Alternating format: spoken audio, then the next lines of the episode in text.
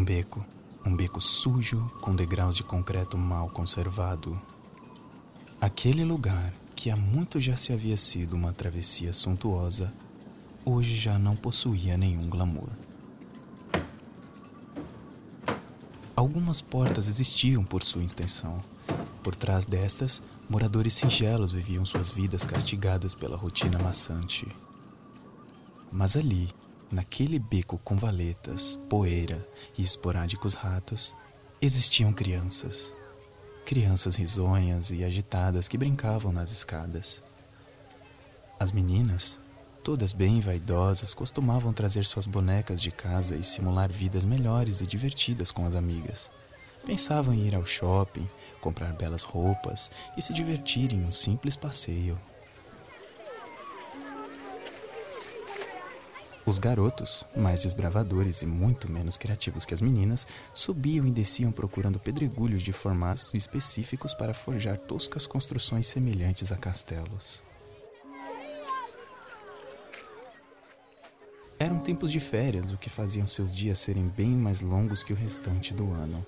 Acordavam cedo e dormiam tarde da noite devido à energia acumulada em seus pequenos corpos. Mas os pais não estavam descansando. Todos eles, sem exceção, desciam diariamente o beco para trabalhar na cidade que ficava lá embaixo. Alguns voltavam mais cedo, outros mais tarde, e alguns nem sequer viam os filhos acordados devido ao expediente intenso, ou seja, os pequenos ficavam completamente sozinhos durante o dia todo mas eles não se sentiam abatidos. A solidão ali não tinha vez. Estavam sempre juntos. Alguns em degraus mais acima, outros mais abaixo, mas sempre juntos. Porém, naquele dia, eles se sentiram sozinhos pela primeira vez.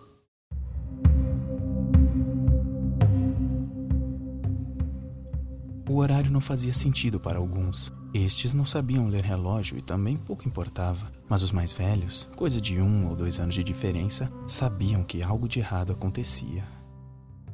Quando o fim da tarde chegava, o sol se alinhava de tal forma que seus raios iluminavam os degraus do beco.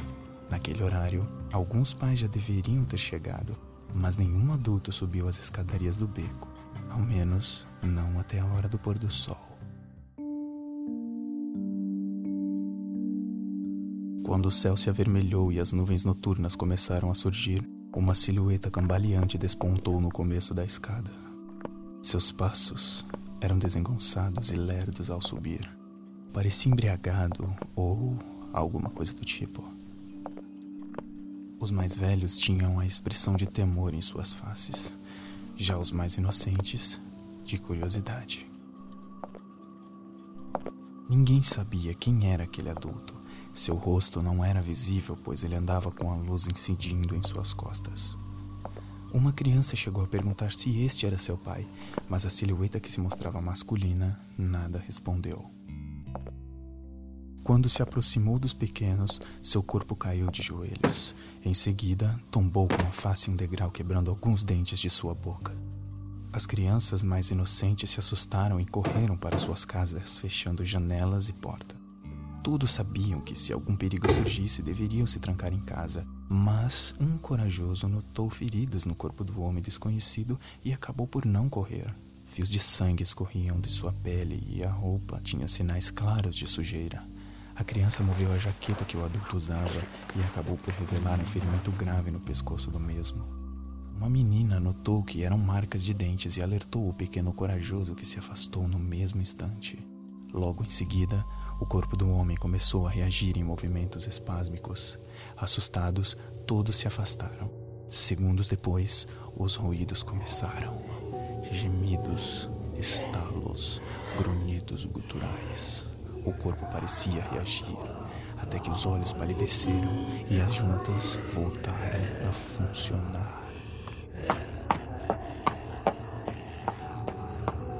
O homem estava erguido e traçava uma corrida direta pelo beco. Seus urros e tropeços faziam as crianças chorarem aterrorizadas dentro de seus lares, exceto uma. Esta havia ficado paralisada no alto da escada e era em direção a ela que o homem corria. Porém, o que a criança ouviu na sequência não foi o som do homem a agarrando e atacando-a, mas sim o estouro trovejante de um tiro.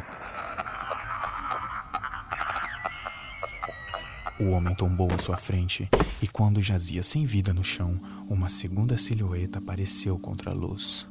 A figura era de uma mulher de baixa estatura, pele clara e cabelos dourados em trança. Trazia consigo um rifle na mão e um uniforme militar de elite sobre seu corpo. Comando Fox, aqui é a Major Amanda. Acabei de derrubar mais um deles e... A mulher parou a transmissão de rádio assim que viu a criança no alto da escada com a expressão estática, os olhos arregalados e a respiração travada. Comando Fox, encontrei uma espécie tomando uma criança. Qual a instrução? A criança apenas chorou e suas lágrimas foram suficientes para que as demais saíssem de suas casas. A mulher percebeu que sua suspeita não era verdadeira e que não só aquela criança, como todas as outras, não estavam possuídas ou infectadas pelo que quer que fosse. Ah, meu Deus. Solicito extração imediata. Eu estou com um grupo de crianças. Repito, solicito extração imediata. Falou a mulher no rádio antes de correr em direção às crianças. Mesmo assustadas, elas a rodearam. A face ríspida da garota jovem tornou-se amável, o que ajudou as crianças a confiarem nela. Os pequenos faziam perguntas e choravam. Nenhum ali tinha noção do que havia acontecido realmente. Apenas tinham certeza que tudo estava diferente e seus pais não estavam ali para dar a devida segurança.